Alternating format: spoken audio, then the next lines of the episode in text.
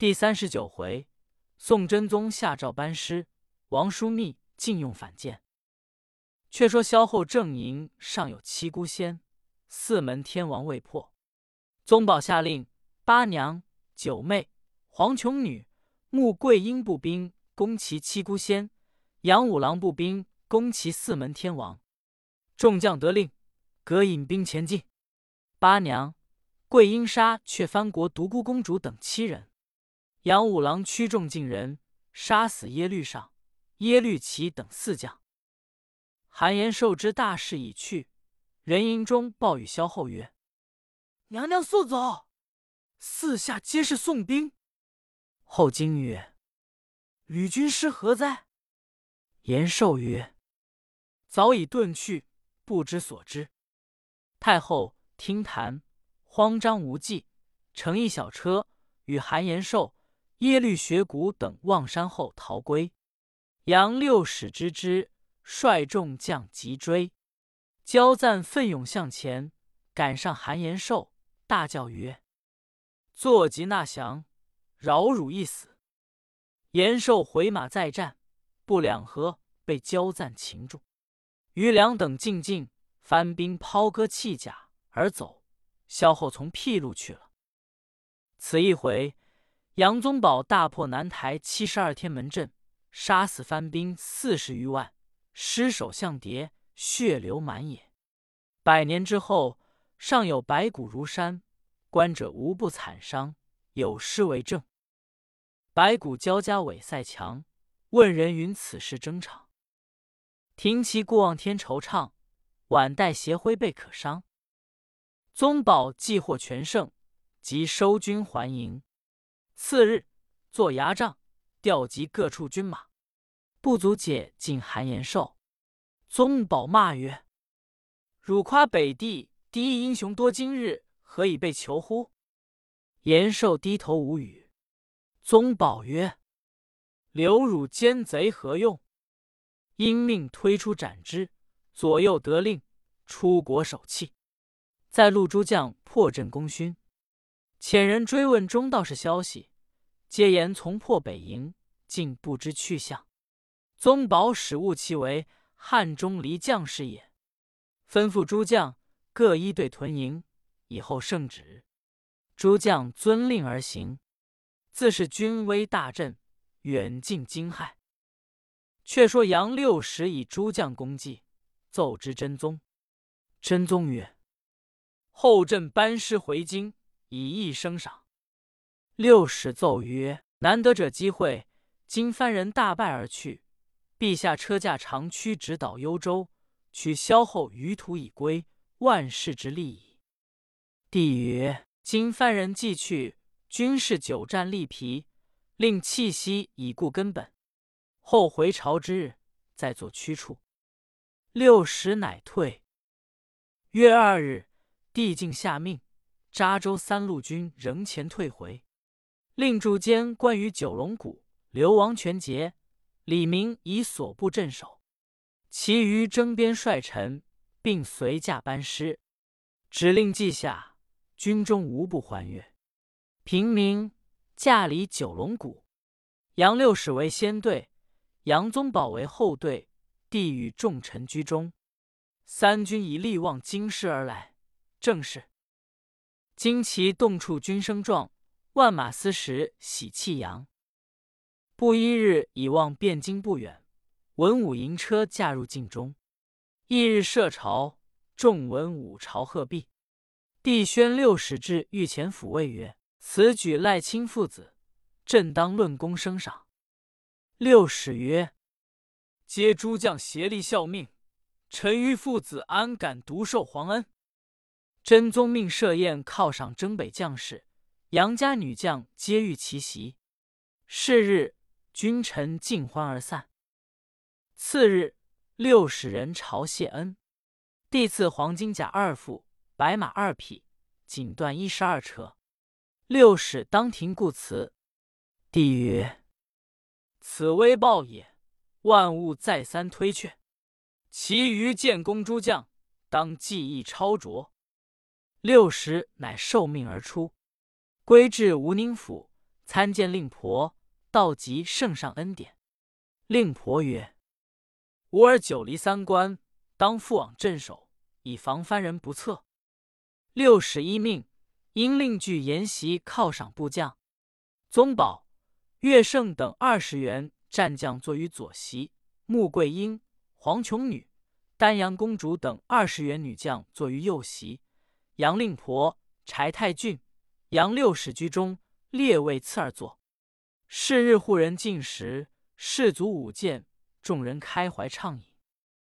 酒至半酣，杨五郎起谓母曰：“不孝佛缘未满，且喜吾弟建立大功。”要我在军中无益，今日特慈母妹，再往五台山出家。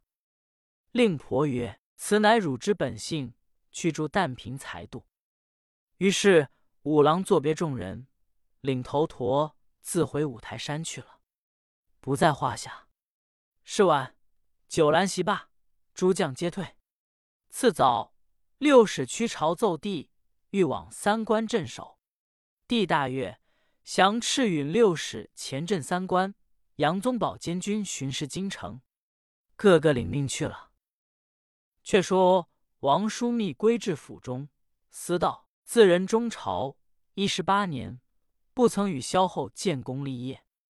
新主一计，人奏真宗曰：“臣蒙陛下收录，未有寸功。今北藩败归以后，量比必为我天威。”今启陛下允其降服，以度他日之患。帝曰：“此言俱见卿之忠爱。”即命五军魏州府同枢密击赤前往藩地开读。二人得令，击了赤文，望幽州进发。行至中途，王钦问于周福曰：“此去到今何处？”福曰：“有二路可进，一从黄河。”一从三关寨，枢密听罢，暗思：若从三关经过，必被六使所捉，不如主个计较，向黄河经过。乃魏周福曰：“我上有警官文书失落要取，汝待我先往，我即随后便到矣。”福不知事迹，即允其言，竟击札文先自去了。且说王枢密单骑出黄河。不日已到太原府，镇守官薛文欲出郭迎接。王钦进府中相见毕，文欲问曰：“枢密临此有何公干？”王钦答：“以往大辽取那降文书之事，大手可遣备传之。”文玉曰：“此亦是耳。”遂调拨红船送过黄河北岸。玉清竟往幽州去了。却说周福带了军马。将近三关地界，被六使罗琦拦住，问曰：“来者是谁？”前军报道：“钦差王枢密往北藩公干。”汝是何人？敢来阻截？罗琦曰：“日前八殿下有关房来说，王叔密欲通番，令我们着实提防。今果然矣。”众人一齐下手，报六使捉的细作王叔密道。六使大喜曰：“此贼因我抬举，得至大官，屡要起谋作乱，今日自坠网中，绝难轻放。”众人将周福缚于帐前，两边剑戟如麻，枪刀密布，惊得那周福面如灰土，哑口无言。六使抬头一看，怒曰：“此人不是王叔密，你们众人何得虚报？”通该按律问罪。周福方感应曰：“将军饶命，我乃周福也。”六使问其由，福曰：“蒙圣上遣小官同王叔密往北藩讨纳项文书，枢密因失落文书回取，令我先行，而被将军部下所捉。”六使笑曰：“岂有出城而忘文书乎？此贼必之风。”故设是计也。因令放起，言入帐中相见。六使曰：“汝记得昔日河东交兵，潘仁美之事乎？”夫曰：“小可颇记一之。”六使曰：“汝乃无救之，可不必惊恐。另具酒礼款待，留营中一宵。次日，宋州拂过三关去气。却说王枢密已进幽州，先召近臣奏之。次早朝见萧后，萧后一见王钦，怒气冲冠，拍案骂曰：“好佞之贼！我欲生啖汝肉，以雪此愤。没想无计能获，今自来寻死。”喝令推出法场，碎尸万段。军校得旨，将王钦起。耶律休哥奏曰：“娘娘且息雷霆之怒，彼今复来，必有长意。若待其言不合，斩之未迟。”后怒犹未息，耶律学古奏曰：“王钦如樊笼之屋，诛之何难？启娘娘宽其罪辱。”后乃放起，问其来意。卿今复半晌，乃曰。臣自到南朝，非不尽心，乃未遇机会。今宋天子要娘娘九州图籍，尽归中朝，又欲发兵北上。臣因北藩败丧之后，不能迎敌，因请得文书来见，就中途机会，以报娘娘之恩。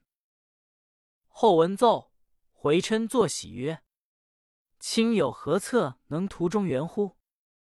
卿曰。今幸宋廷良将居个远浅，只有十大文臣在朝。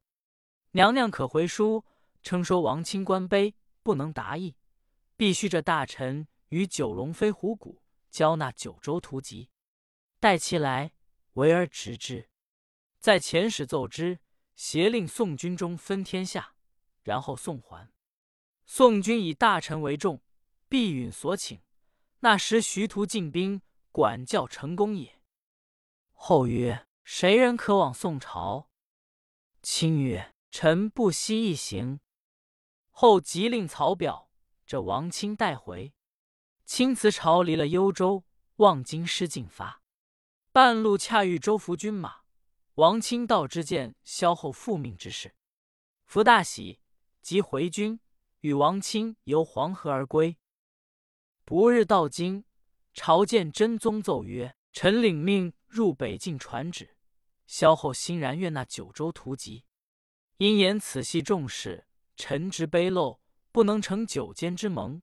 祈请十大朝官与九龙飞虎谷交献，特令臣复命奏之。”真宗闻奏大悦，即下敕，者廷臣准备起行。